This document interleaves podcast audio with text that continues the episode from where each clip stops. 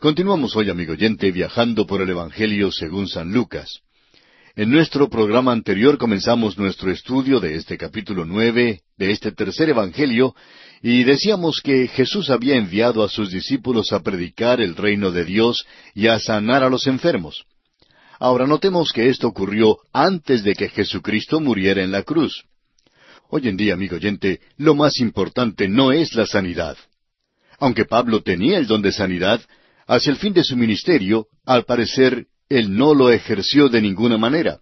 Hasta leemos que le mandó a Timoteo a beber un poco de vino por causa de su estómago, según lo vemos en su primera carta a Timoteo, capítulo cinco, versículo veintitrés. Pablo mismo tenía un aguijón en la carne y le pidió a Dios que se lo quitara, pero Dios no se lo quitó. Al parecer, ese era un don que aún antes de que los apóstoles salieran de la escena, cuando el canon de las Escrituras quedó completo, el don de la sanidad quedó a un lado. La autoridad pasó de una persona a las páginas de la Escritura, a la palabra de Dios.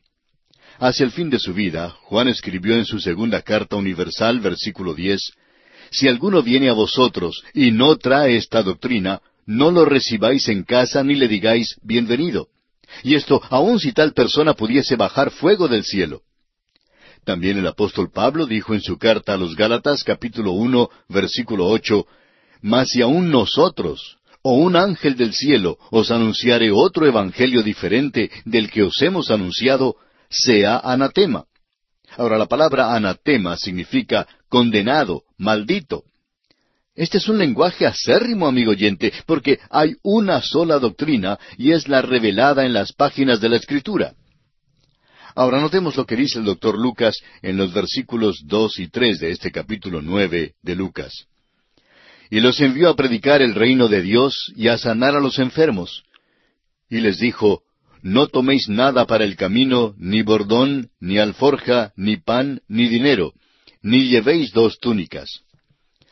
Hay algunas personas que pretenden usar este pasaje como base para predicar el reino de Dios y para sanar a los enfermos hoy en día. Pero observe bien al ministro que pretende usar estos versículos como una base para sus campañas de sanidad. Vea usted si toma una ofrenda. Vea si lleva algo consigo cuando viaja. Fíjese si su mensaje se adhiere a las escrituras. Es interesante notar que este versículo no se usa con mucha frecuencia hoy en día, porque ahora no es aplicable. Pero en aquellos días lo fue, amigo oyente. Y continuamos con el versículo cuatro de este capítulo nueve de Lucas y en cualquier casa donde entréis, quedad allí, y de allí salid. No nos entienda mal, amigo oyente, porque creemos que hoy en día el obrero es digno de su salario. Creemos que cualquier hombre que proclame la palabra de Dios debe ser apoyado. En los tiempos de Cristo la situación era algo diferente. Los discípulos tenían que quedarse en las casas privadas porque no abundaban los lugares de hospedaje como los hay hoy en día, y por eso siempre se hospedaban en hogares privados. Leamos ahora el versículo cinco. Y donde quiera que no os recibieren, salid de aquella ciudad, y sacudid el polvo de vuestros pies en testimonio contra ellos.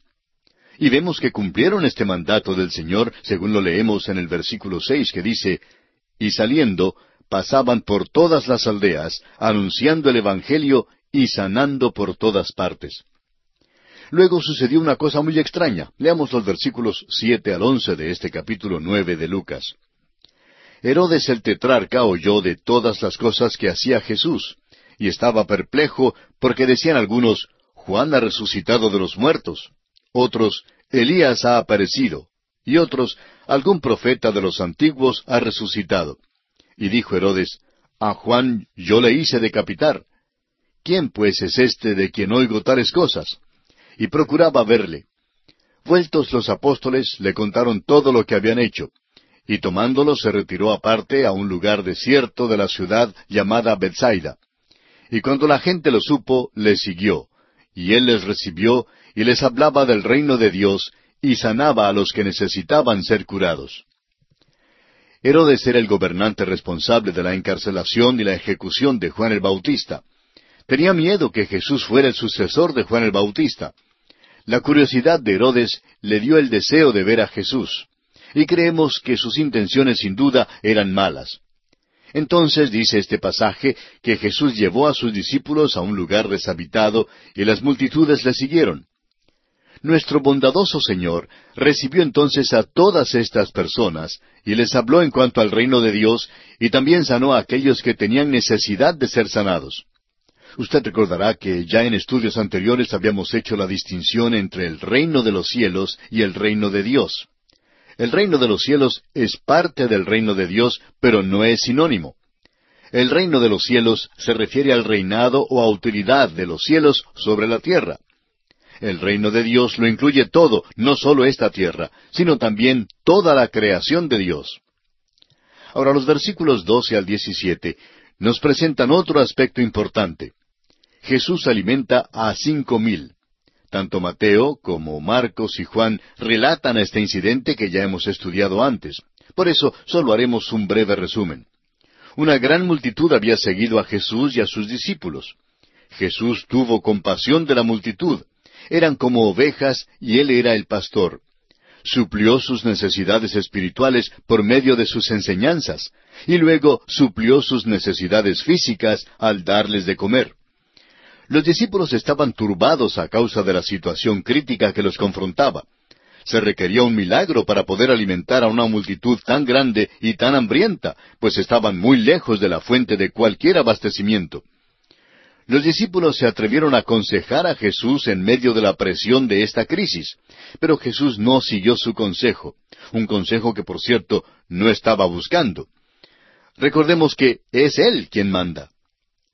El Señor entonces mandó a los discípulos a hacer lo imposible. Y tuvieron que aprender, como nosotros también debemos aprender, que Él siempre manda a hacer lo imposible. La razón es obvia. Es Él quien hará el trabajo. Vemos, pues, que tomó lo que tenían. Había solamente cinco panes y dos pescados para cinco mil hombres, además de las mujeres y los niños.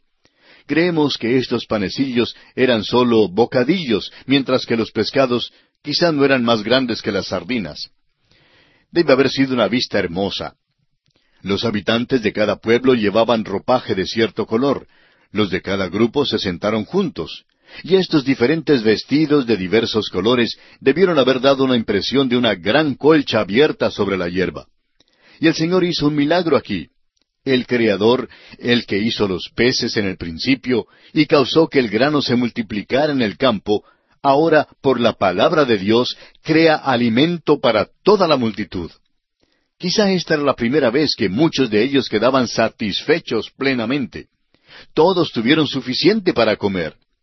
Amigo oyente, es que Dios siempre provee de sobra. Llegamos ahora al pasaje en el cual Pedro confiesa que Jesús es el Mesías, y en el cual Jesús anuncia su muerte y resurrección. Leamos los versículos 18 al 22 de este capítulo 9 de San Lucas. Aconteció que mientras Jesús oraba aparte, estaban con él los discípulos, y les preguntó diciendo, ¿quién dice la gente que soy yo? Ellos respondieron, unos Juan el Bautista, otros Elías, y otros que algún profeta de los antiguos ha resucitado. Él les dijo, ¿y vosotros, quién decís que soy? Entonces, respondiendo Pedro, dijo, El Cristo de Dios. Pero él les mandó que a nadie dijesen esto, encargándoselo rigurosamente y diciendo, es necesario que el Hijo del Hombre padezca muchas cosas y sea desechado por los ancianos, por los principales sacerdotes y por los escribas, y que sea muerto y resucite al tercer día. Notemos que la frase el Cristo de Dios significa el Mesías prometido por Dios. Luego, en el versículo 22, vemos que el Señor Jesús informa sobre su muerte y resurrección. Y esta no es la única ocasión en que lo hace, pues son repetidas las ocasiones en que habla en cuanto a esto. Jesús no reveló su persona aparte de su obra de redención.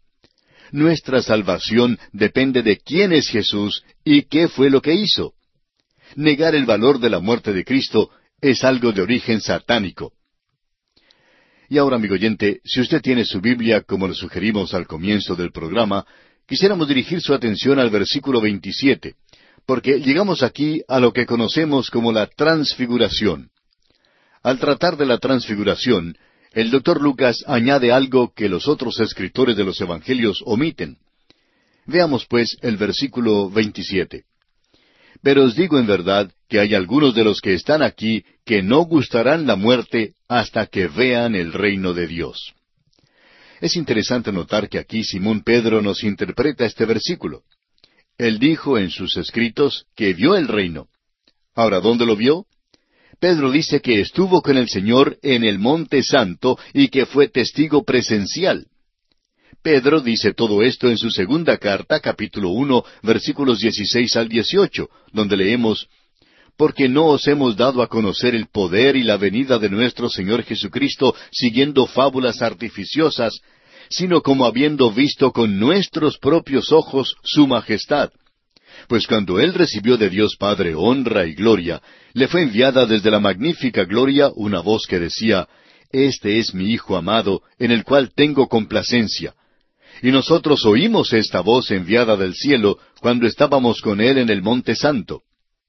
Esta es la explicación que nos da Simón Pedro, y es suficientemente buena para mí, porque creo que un hombre que estuvo allí debe saber más en cuanto al reino que algunos de los que pretenden ser eruditos en esta época que nunca estuvieron allí.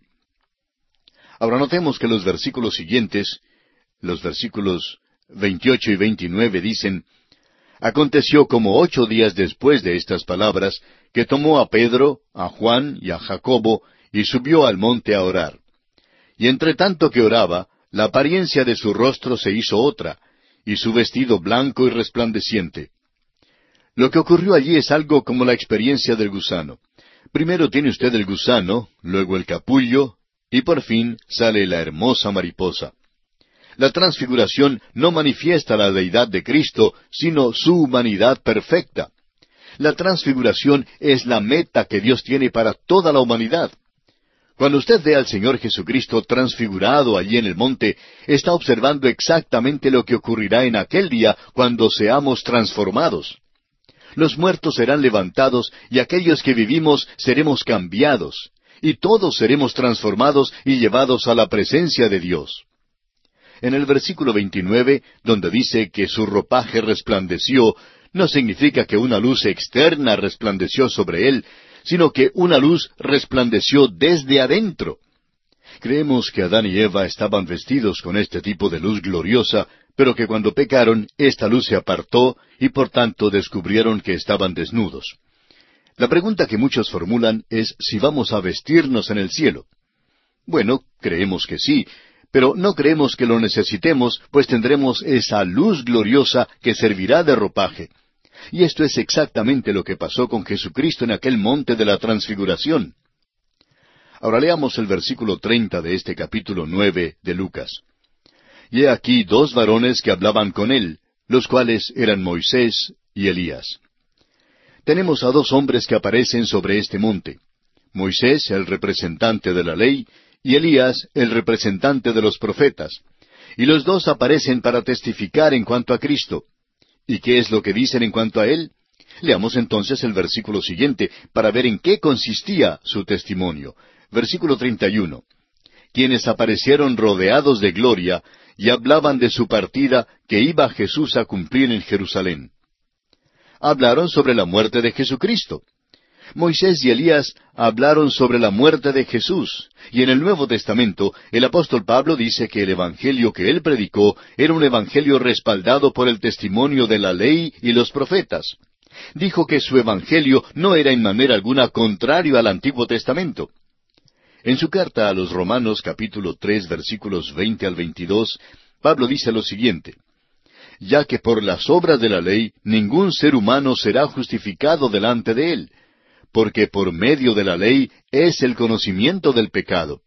Pero ahora, aparte de la ley, se ha manifestado la justicia de Dios, testificada por la ley y por los profetas, la justicia de Dios por medio de la fe en Jesucristo, para todos los que creen en Él, porque no hay diferencia.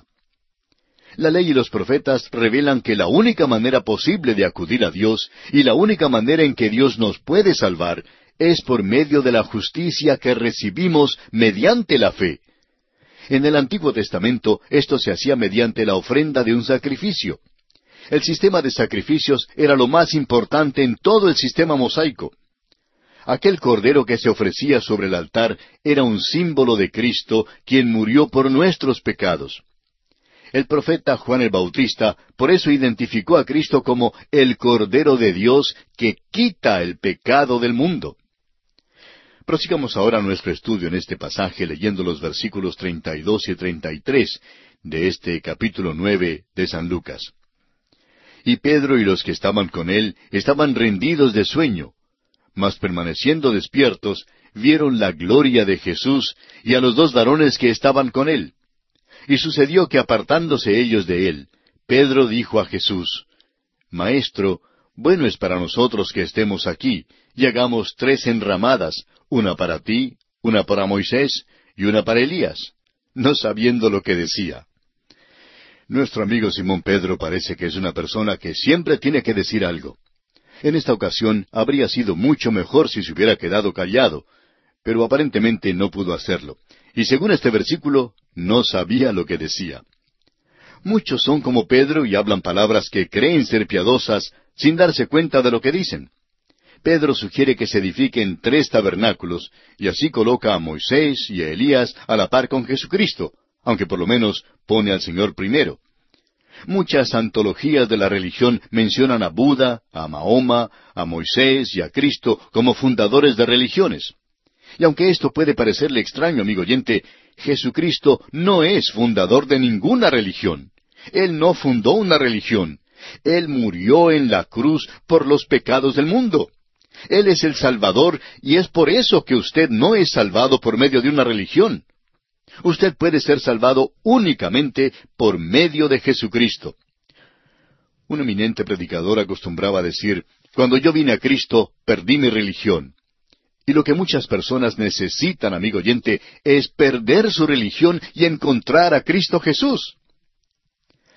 Y vamos ahora a leer los versículos 37 al 43. Así es que si todavía tiene su Biblia abierta en este capítulo nueve del Evangelio según San Lucas, le sugiero leer conmigo estos versículos, versículos 37 al 43, porque aquí encontramos otro aspecto importante que marca un contraste con lo que acabamos de ver que sucedió en el monte. Se trata del caso cuando Jesús echa fuera a los demonios de un hijo único. Leamos pues este pasaje. Al día siguiente, cuando descendieron del monte, una gran multitud les salió al encuentro. Y he aquí un hombre de la multitud clamó diciendo, Maestro, te ruego que veas a mi hijo, pues es el único que tengo, y sucede que un espíritu le toma y de repente da voces y le sacude con violencia y le hace echar espuma y estropeándole a duras penas se aparta de él. Y rogué a tus discípulos que le echasen fuera y no pudieron. Respondiendo Jesús dijo, Oh generación incrédula y perversa, ¿hasta cuándo he de estar con vosotros y os he de soportar? Trae acá a tu hijo. Y mientras se acercaba el muchacho, el demonio le derribó y le sacudió con violencia, pero Jesús reprendió al espíritu inmundo y sanó al muchacho y se lo devolvió a su padre. Y todos se admiraban de la grandeza de Dios. Este es otro caso que ya comentamos en nuestro estudio del Evangelio según San Marcos de modo que comentaremos solo algunas partes. Toda esta escena es un cuadro del día de hoy. Jesús ya se ha ido a la gloria. Sus discípulos también están con él. Pero nosotros, en cambio, estamos aquí, en este mundo, al pie del monte. Aquí reina la confusión, la avenencia y la impotencia. El mundo de hoy en día se porta como un hombre endemoniado y la iglesia es impotente ante la necesidad del mundo. Cuando Jesús habló a la multitud, la reprendió por su falta de fe en cuanto a la condición del muchacho. Y al parecer los discípulos y los escépticos estaban incluidos entre los reprendidos. La condición de este muchacho daba lástima. Jesús se volvió al padre del muchacho y le pidió que creyera. Y entonces, según lo que dicen los otros evangelios, el padre hizo una súplica desesperada pidiendo más fe. Ahora los discípulos por su parte estaban perplejos porque habían echado fuera a los demonios antes, pero ahora no podían echar fuera a este demonio. Nuestro Señor confirma que este caso era diferente debido a su seriedad. La palabra del Señor reprendió al demonio, sanó al muchacho y lo entregó a su padre. El proceso que fue necesario para poder echar fuera a los demonios reveló una vez más la seriedad del caso. El relato de este muchacho endemoniado también aparece en el Evangelio según San Mateo, capítulo 17, versículos 14 al 21, y en el Evangelio según San Marcos, capítulo 9, versículos 14 al 29.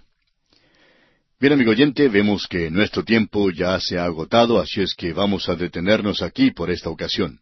Concluiremos nuestro estudio de este capítulo nueve del Evangelio según San Lucas en nuestro próximo programa.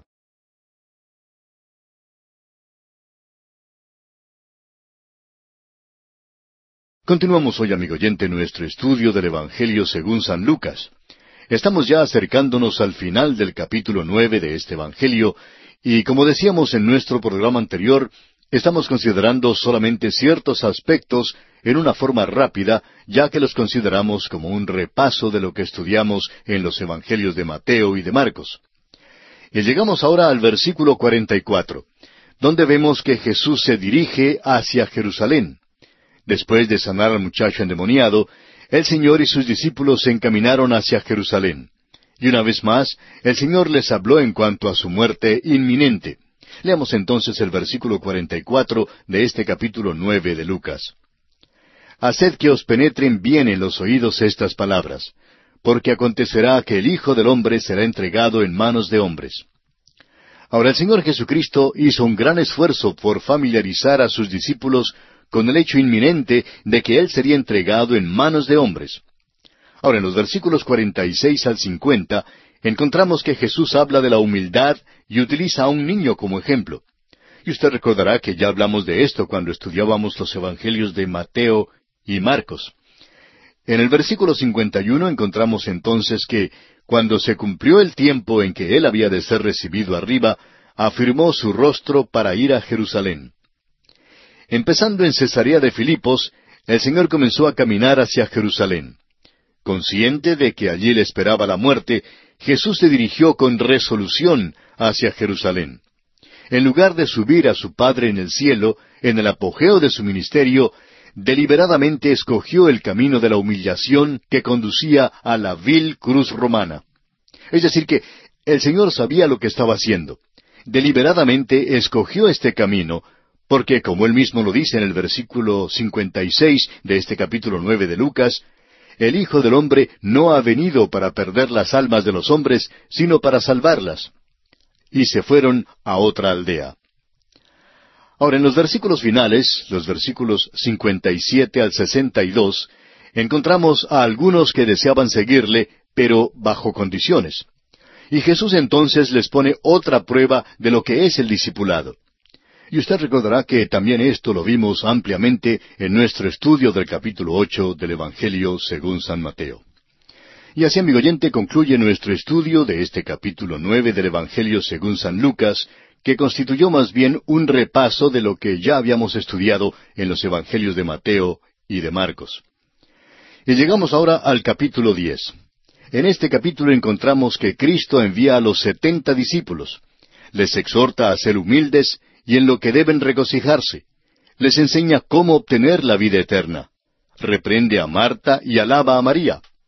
El doctor Lucas, como ya lo hemos dicho, es el único evangelista que incluye la parábola del buen samaritano en su evangelio, y esta es una de las parábolas más conocidas y famosas. Veremos que su interpretación final es que Jesús mismo es el buen samaritano, quien encontró a la humanidad herida por el pecado junto al camino de la vida, donde la religión y la ley pasaban, indiferentes e incapaces de ayudar. Comencemos pues leyendo los primeros dos versículos de este capítulo diez de Lucas. Después de estas cosas, designó el Señor también a otros setenta, a quienes envió de dos en dos delante de él a toda ciudad y lugar a donde él había de ir. Y les decía, La mies a la verdad es mucha, mas los obreros pocos. Por tanto, rogad al Señor de la mies que envíe obreros a su mies. Con esto vemos que el Señor no solo envió a los doce apóstoles, sino también a otros. El doctor Lucas es el único que nos cuenta acerca de esta misión de los setenta. Ahora oímos hablar mucho hoy en día en cuanto a la oración. Rogad al Señor de la mies que envíe obreros a su mies, leemos en la última parte del versículo dos. Nos dicen que el Señor miró los campos que estaban blancos para la siega y que nuestro trabajo, nuestra responsabilidad hoy en día es el de recoger la siega. Ahora preste mucha atención a lo que le vamos a decir porque puede ser que le parezca un poco extraño, pero no consideramos nuestra responsabilidad el cegar. Nuestro trabajo, amigo oyente, nuestra responsabilidad es sembrar. Si usted ha sido agricultor, entonces se dará cuenta que hay una gran diferencia entre el sembrar la semilla y el cegar después que la semilla haya madurado. Alguien dirá, el Señor dijo que la mies es mucha. Pero amigo oyente, recordemos dónde estaba Jesús cuando hizo aquella declaración. Jesús estaba al otro lado de la cruz en aquel momento y una edad estaba llegando a su término, a su fin. Y al fin de cada edad hay un juicio. La edad que termina en un juicio es una ciega, y la edad misma es el tiempo designado para sembrar la semilla. Creemos que nosotros estamos sembrando la semilla hoy en día, y la Biblia dice que al fin de esta edad habrá una ciega. En la parábola de la cizaña y el trigo, el Señor dijo en el capítulo trece de Mateo, versículo treinta, Dejad crecer juntamente lo uno y lo otro hasta la siega. Y al tiempo de la siega, yo diré a los segadores, Recoged primero la cizaña y atadla en manojos para quemarla, pero recoged el trigo en mi granero. Nuestro trabajo, nuestra responsabilidad, amigo oyente, es la de sembrar la semilla que es la palabra de Dios. Y este es el trabajo de todo cristiano. Nuestro trabajo no es de cegar, porque esa es la obra del juicio, y nosotros no vamos a juzgar a nadie. Yo no sé cuál es la condición o la relación suya con Dios, porque no puedo ver su corazón. Dios, en cambio, puede ver el corazón suyo, y Él es quien será su juez. Ahora, en los versículos tres hasta el doce, encontramos que Jesús da a estos setenta las mismas instrucciones que dio a sus doce apóstoles cuando los envió solo que las amplía un poco más para una mejor comprensión. Ahora, en los versículos trece al quince, encontramos que hemos llegado al fin de una edad, y que Jesús pronuncia su juicio sobre Corazín, Bethsaida y Capernaum. Leamos los versículos trece hasta el quince de este capítulo diez de Lucas. Ay de ti, Corazín, ay de ti, Bethsaida, que si en Tiro y en Sidón se hubieran hecho los milagros que se han hecho en vosotras, tiempo ha que sentadas en silicio y ceniza se habrían arrepentido. Por tanto, en el juicio será más tolerable el castigo para Tiro y Sidón que para vosotras. Y tú, Capernaum, que hasta los cielos eres levantada, hasta el Hades serás abatida. Estos versículos indican que el fin de la edad se acerca. Este es el juicio del que el Señor ha hablado. El sembrar la semilla, amigo oyente, es proclamar la palabra de Dios, predicar el Evangelio y tratar de lograr que los hombres confíen en Jesucristo como su Salvador personal. Y el cegar entonces es el juicio. Esperamos que usted haya comprendido bien lo que hemos tratado de establecer. Dirijamos ahora nuestra atención a la parábola del buen samaritano. Hemos llegado a una de las cosas que caracterizan el Evangelio de San Lucas, las parábolas. Consideramos que la especialidad del doctor Lucas era las parábolas, tal como Marcos se especializó en el relato de los milagros de Jesucristo. Veremos que el doctor Lucas incluye en su Evangelio algunas parábolas que figuran entre los pasajes más conocidos de toda la Biblia. Por ejemplo, consideramos que esta parábola del buen samaritano debe figurar junto con pasajes tan conocidos como el Salmo del Pastor, o sea, el Salmo 23 del Antiguo Testamento, y las palabras consoladoras de Jesucristo que encontramos en el capítulo 14 del Evangelio según San Juan. La parábola del buen samaritano es por lo menos la historia bíblica más conocida, y creemos que será difícil encontrar a una persona que no haya escuchado por lo menos una vez esta historia. Por otra parte, hay muchos críticos literarios que la consideran la más grandiosa historia jamás contada. Por cierto, tenemos que admitir que entre todas las parábolas, esta es la más conocida y la más popular. Se trata de la historia de un hombre que cayó entre ladrones y de lo que ocurrió después. Comencemos, pues, nuestro estudio de esta parábola leyendo el versículo 25 que sirve como una introducción, ya que nos da el trasfondo de lo que surgió antes y la razón que tuvo el Señor Jesucristo para contar esta historia. Leamos el versículo 25 de este capítulo 10 de San Lucas. Y he aquí un intérprete de la ley se levantó y dijo, para probarle, Maestro, ¿haciendo qué cosa heredaré la vida eterna? Vemos aquí que el Señor Jesús contó esta parábola en respuesta a una pregunta, una pregunta que, como veremos, no era realmente honesta. Sin embargo, es una buena pregunta, es una pregunta muy común.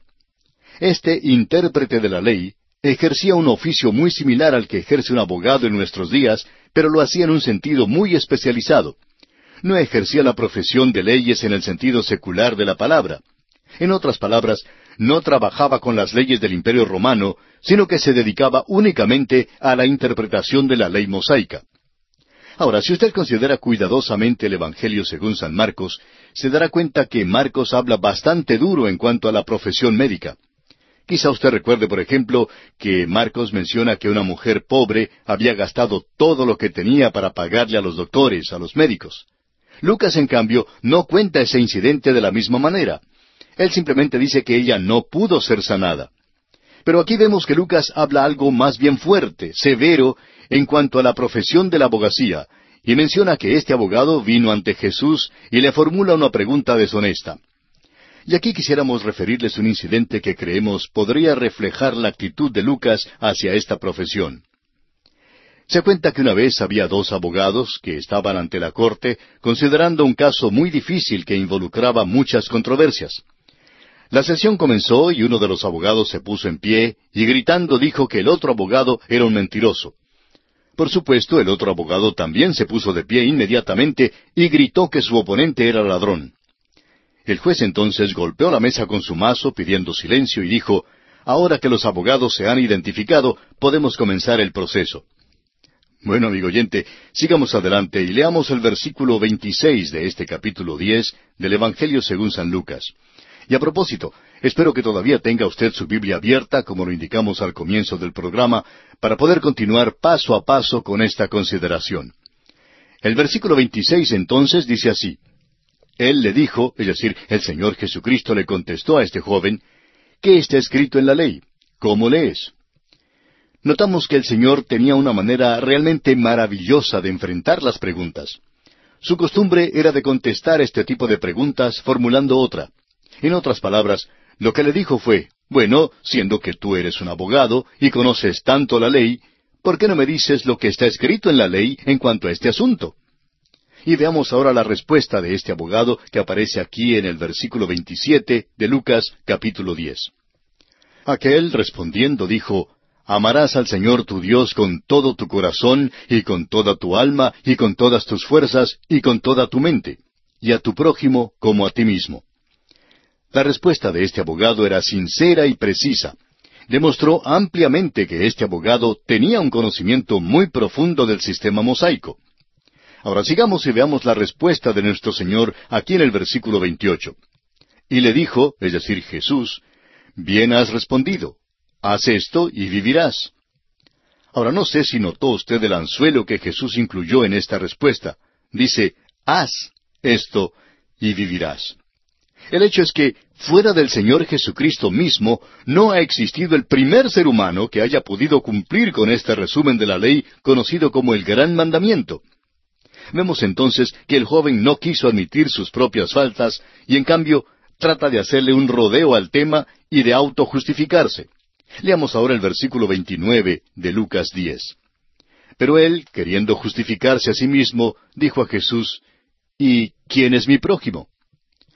Hasta aquí el Señor Jesucristo ha empleado lo que se conoce como el método socrático, es decir, el método que usó Sócrates, el filósofo mártir de la antigua Grecia. El método consiste en responder a una pregunta con otra, permitir que el interrogador conteste sus propias preguntas. Aquí, pues, el abogado había tratado de interrogar al Señor Jesucristo como lo haría a un testigo en una sesión en el tribunal, pero note usted lo que sucedió. Fue el Señor Jesucristo quien interrogó al abogado. Ahora no nos olvidemos que todo esto ocurrió al otro lado de la cruz, cuando la humanidad todavía estaba bajo la ley, cuando la humanidad estaba en lo que llamamos la dispensación de la ley. Jesucristo pues le hizo esta referencia a la ley mosaica. Aparentemente el abogado estaba procurando que Jesús le diese una respuesta contraria a la ley, y Jesucristo le hizo ver que esta ley que él había mencionado era precisamente la más importante. Esta ley que citó el joven abogado era una cita directa de lo que leemos en Deuteronomio capítulo seis, versículo cinco, y voy a pedirle que usted lea conmigo este versículo. Deuteronomio capítulo seis, versículo cinco, y dice así Y amarás a Jehová tu Dios de todo tu corazón y de toda tu alma y con todas tus fuerzas. Y también en Levítico capítulo diecinueve, versículo dieciocho, donde leemos No te vengarás ni guardarás rencor a los hijos de tu pueblo, sino amarás a tu prójimo como a ti mismo, yo Jehová. Notemos que el Señor le dijo a este joven, bien has respondido, en el versículo 28. Y aquí quisiéramos decir que aunque esto ocurrió antes de la cruz, ciertamente ocurrió bajo su sombra. Y nos atrevemos a decir aquí, ante estos micrófonos, que si usted, amigo oyente, cumple este mandamiento, tendrá vida eterna. Claro que ya nos imaginamos que alguien esté diciendo, pero si usted ha estado diciendo que uno tiene que confiar en Jesucristo como Salvador para poder recibir la vida eterna. Y en verdad, esto es lo que predicamos. Bueno, consideremos esto con mayor amplitud. ¿Recuerda usted lo que dijo el Señor? Él no dijo que se salvarían los que escuchan o los que conocen la ley, sino solo sus hacedores, es decir, los que cumplen con la ley. El apóstol Pablo lo dice en Romanos capítulo dos versículo trece. Porque no son los oidores de la ley, dice el apóstol Pablo, los justos ante Dios, sino los hacedores de la ley serán justificados. Ahora, ¿puede usted decir, amigo oyente, honradamente yo cumplo todo esto? Pero antes que usted procure responder esta pregunta, permítanos decirle algo para que no se encuentre en un dilema sin salida, o como lo dice el dicho, entre el sartén y la olla tenemos que recordarle que Dios contradice a toda persona que se crea capaz de cumplir la ley. ¿Sabe lo que Dios dice en cuanto a esto? Son muchos los pasajes de la Biblia que podríamos mencionar, pero veamos lo que dice el apóstol Pablo en su carta a los Gálatas, capítulo dos, versículo dieciséis. Sabiendo que el hombre no es justificado por las obras de la ley, sino por la fe de Jesucristo, nosotros también hemos creído en Jesucristo para ser justificados por la fe de Cristo y no por las obras de la ley, por cuanto por las obras de la ley nadie será justificado. ¿Se da cuenta? Usted, amigo oyente, simplemente no es capaz, no puede vivir al nivel que demanda la ley. Es imposible que usted pueda cumplir la ley. Permítanos ahora leer lo que dice en cuanto a esto el apóstol Pablo en su carta a los Romanos capítulo ocho versículo tres. Y para mayor claridad vamos a leer este pasaje de la paráfrasis del Nuevo Testamento que ha aparecido en el idioma castellano bajo el título Lo más importante es el amor. Romanos capítulo ocho versículo tres dice El conocer los mandamientos de Dios no nos arranca de las garras del pecado, porque, fíjese bien, no podemos guardar la ley ni la guardamos. Pero Dios, para salvarnos, puso en vigor un plan diferente. Envió a su propio Hijo con un cuerpo humano igual en todo al nuestro, salvo que no era pecador, y al entregarlo en sacrificio por nuestros pecados, destruyó el dominio del pecado sobre nosotros. En otras palabras, lo que era imposible para la ley, Dios lo ha cumplido, enviando a su Hijo para salvarnos del pecado. Pero no solo eso, sino que también nos ha enviado su Santo Espíritu para posibilitarnos, para capacitarnos, de manera que podamos vivir la vida cristiana. Es imposible que un ser humano, en sus propias fuerzas, pueda cumplir con todo lo que requiere la ley. Si este abogado que vino a Jesús hubiera sido honesto, sin duda habría admitido su imposibilidad de cumplir la ley. Bueno, amigo oyente, lamentablemente se nos acabó el tiempo, así es que tenemos que detenernos, pero continuaremos en nuestro próximo programa.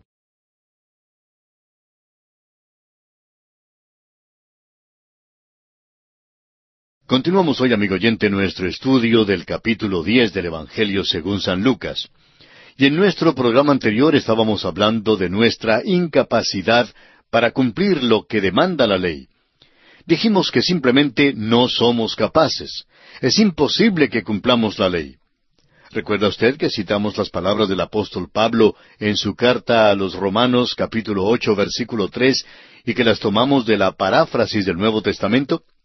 Pero para refrescar nuestra memoria vamos a repetir esta cita una vez más. Romanos ocho tres. Y vamos a leerla una vez más de la paráfrasis del Nuevo Testamento. El apóstol Pablo dice pues en su carta a los Romanos capítulo ocho versículo tres El conocer los mandamientos de Dios no nos arranca de las garras del pecado, porque, fíjese bien, no podemos guardar la ley ni la guardamos. Pero Dios, para salvarnos, puso en vigor un plan diferente. Envió a su propio Hijo con un cuerpo humano igual en todo al nuestro, salvo que no era pecador. Y al entregarlo en sacrificio por nuestros pecados, destruyó el dominio del pecado sobre nosotros. En otras palabras, lo que era imposible para la ley, Dios lo ha cumplido enviando a su Hijo para salvarnos del pecado. Pero no solo eso, sino que también nos ha enviado su Santo Espíritu para habilitarnos, para capacitarnos, de manera que podamos vivir la vida cristiana. Es imposible que un ser humano en sus propias fuerzas pueda cumplir con todo lo que requiere la ley. Si este abogado que vino a Jesús hubiera sido honesto, sin duda alguna habría admitido su incapacidad, su imposibilidad de cumplir la ley. Le hubiera dicho a Jesús, Maestro, mira, me pasa lo siguiente. He tratado sinceramente de guardar la ley. Me he esforzado por amar a Dios con todo mi corazón, con toda mi alma, con todas mis fuerzas. He tratado sinceramente de amar a mi prójimo como a mí mismo. Pero a pesar de todo eso, encuentro que no puedo hacerlo. He fallado miserablemente. Por eso es que todavía no he recibido la vida eterna.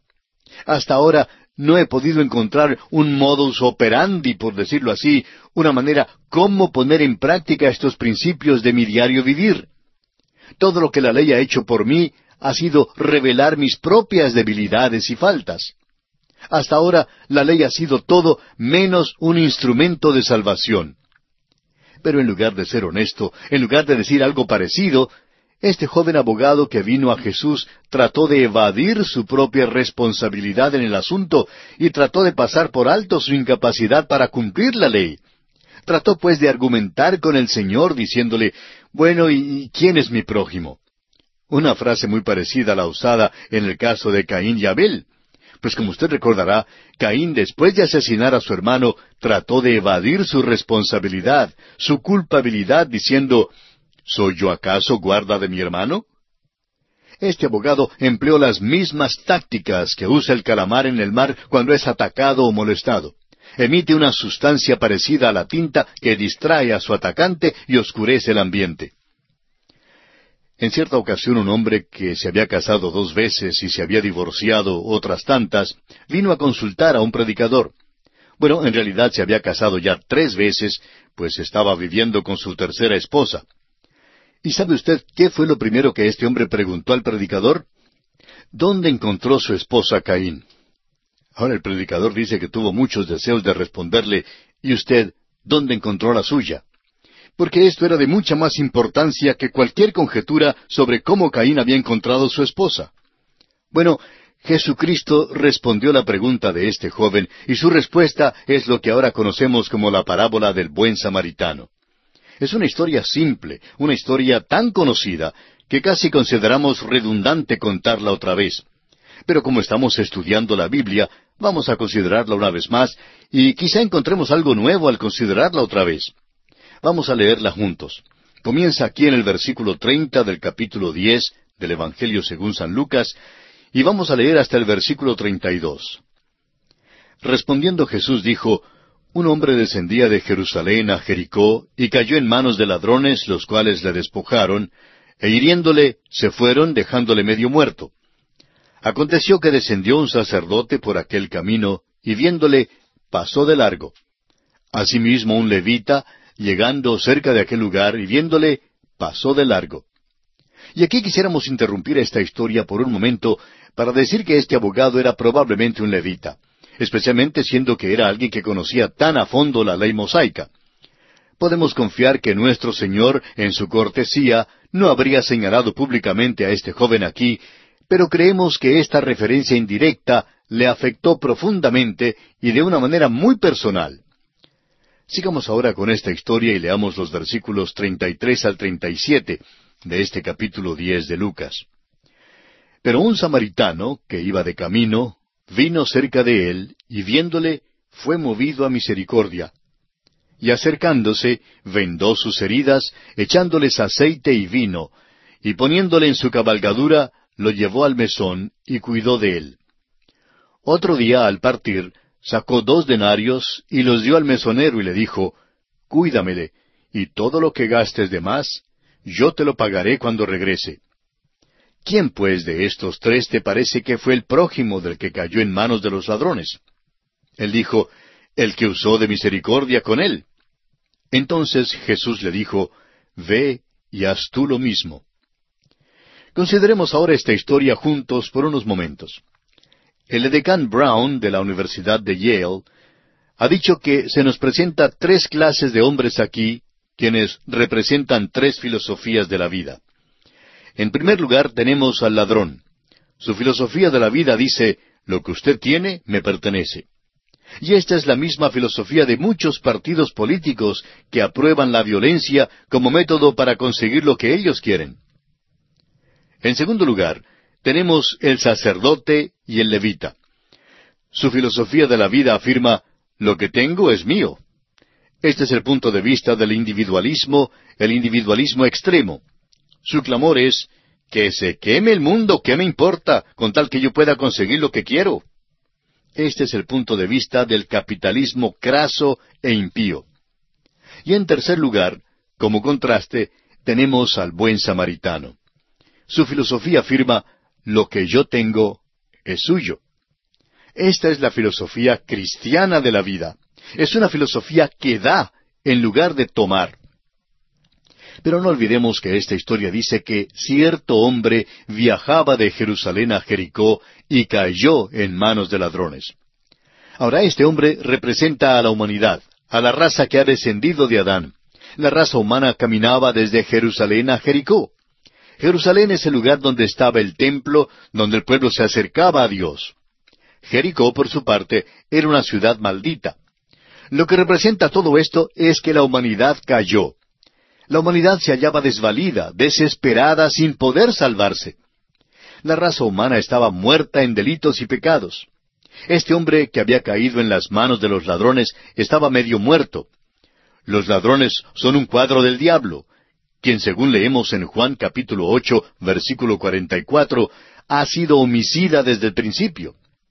En cuanto a este tema, nuestro Señor Jesucristo dijo en Juan capítulo diez, versículo ocho, Todos los que antes de mí vinieron, ladrones son y salteadores. Cuando la multitud vino para arrestar a Cristo, Él les dijo en el Evangelio según San Mateo, capítulo veintiséis, versículo cincuenta y cinco, ¿Como contra un ladrón habéis salido con espadas y con palos para prenderme? Cada día me sentaba con vosotros enseñando en el templo y no me prendisteis. El diablo, amigo oyente, es ladrón. Y nuestro Señor Jesucristo fue crucificado entre dos ladrones. Esto es muy interesante, ¿no le parece? Luego se nos dice que cierto sacerdote pasó de largo ante este hombre que había caído en manos de los ladrones y este representa el ritualismo y el formalismo que no pueden salvar al hombre. Alguien ha dicho que la razón por la cual el sacerdote pasó de largo era porque vio que ya le habían robado al hombre todo lo que tenía. Luego vino un levita y él también pasó de largo, y este representa el legalismo. Amigo oyente, ni el ritualismo, ni el formalismo, ni el legalismo pueden salvar al hombre. Luego pasó este samaritano. Y este samaritano representa a Cristo mismo, quien contó la parábola. Cuando ni el ritualismo, ni el formalismo, ni el legalismo o la religión pudieron hacer nada para ayudar al hombre, vino el Señor. Él es poderoso para salvar a los quebrantados de corazón. Él es poderoso para salvar al pecador que se halla medio muerto y perdido en delitos y pecados.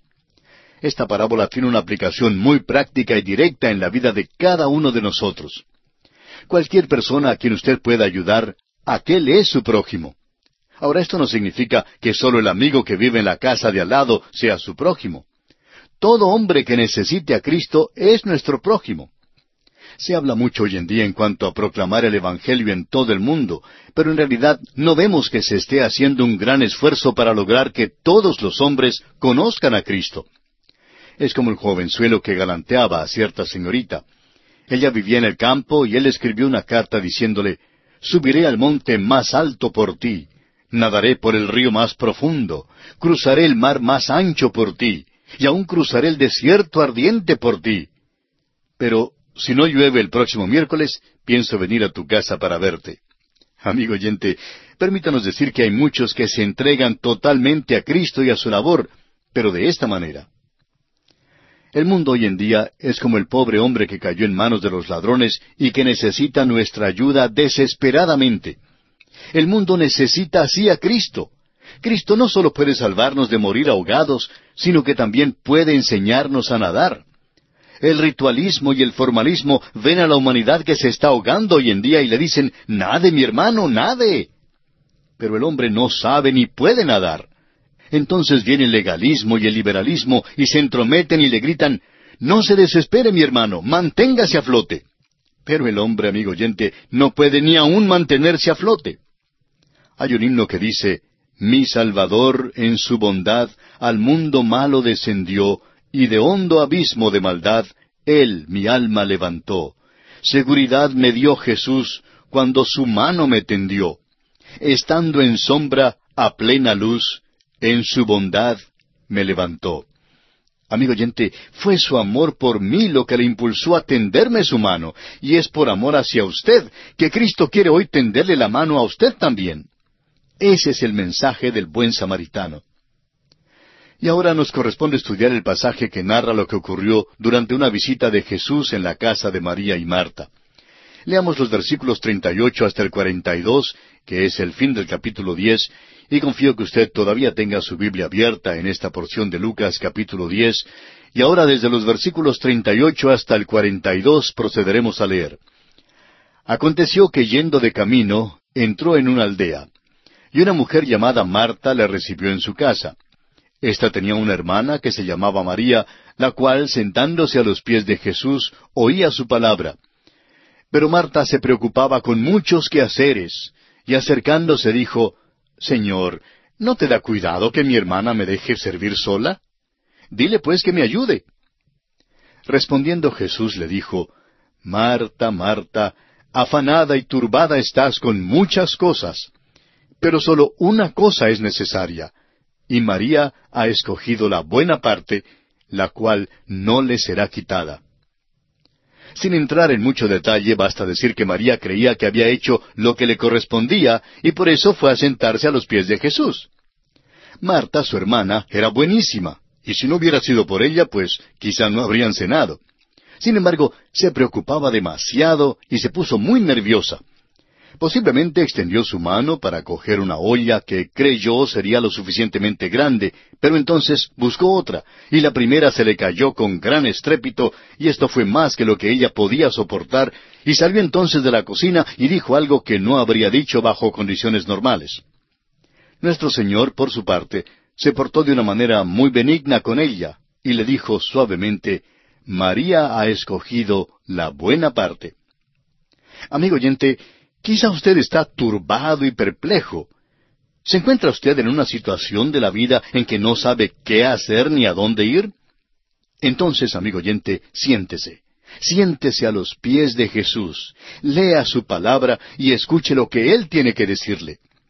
Jesucristo le ayudará en las tareas domésticas, le ayudará a fregar mejor los platos, le ayudará a barrer más limpio el piso, Cavará usted una mejor zanja, cortará mejor el césped y estudiará mejor su lección. Su trabajo en la oficina le será más fácil y hasta le será posible manejar mejor su automóvil. Simplemente tome un poco de tiempo, siéntese a los pies de Jesús y converse con Él.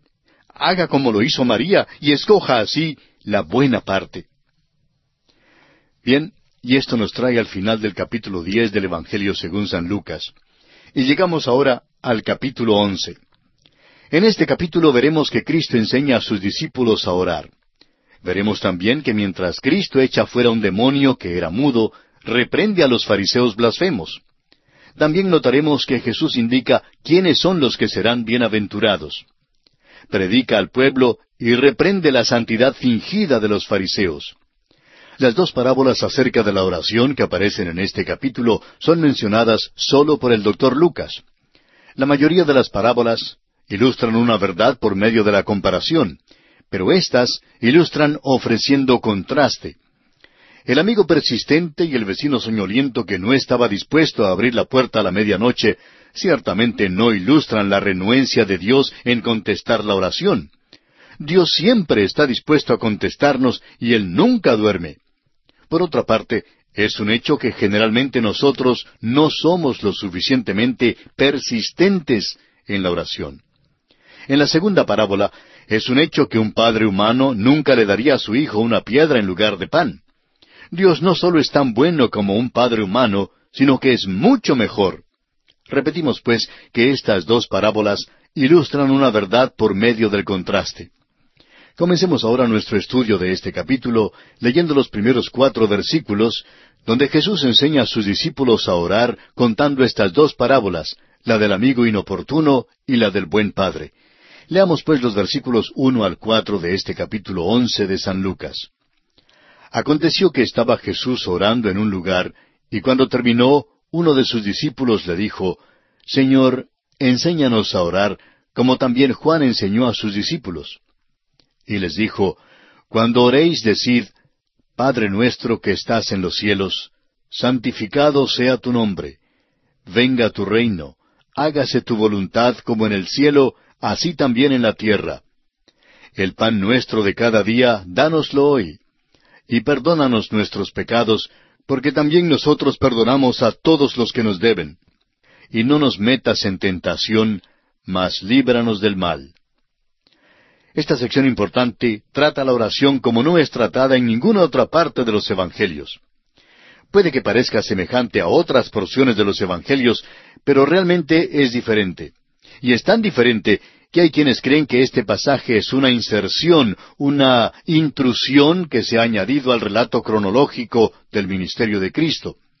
Bueno, es verdad que no corresponde al relato cronológico, pero esto no es lo esencial. Este pasaje sugiere algunas inferencias muy interesantes. Su discípulo quería saber cómo orar porque había oído orar a Cristo. El hecho es que el Señor acostumbraba a apartarse para orar. Evidentemente uno de los discípulos oyó por casualidad la oración y de allí le nació el deseo de orar como Cristo. Y precisamente en este momento, amigo oyente, el Señor Jesucristo está a la diestra de Dios intercediendo por nosotros. Así que todavía es una buena idea pedirle que nos enseñe a orar. Una petición muy apropiada sería, Señor, enséñanos a orar. Muchas veces en las experiencias de mi vida no he sabido cómo orar y solamente he podido decir, nuestro Padre Celestial. Y amigo oyente, esto es suficiente. Dios nos conoce y nos comprende.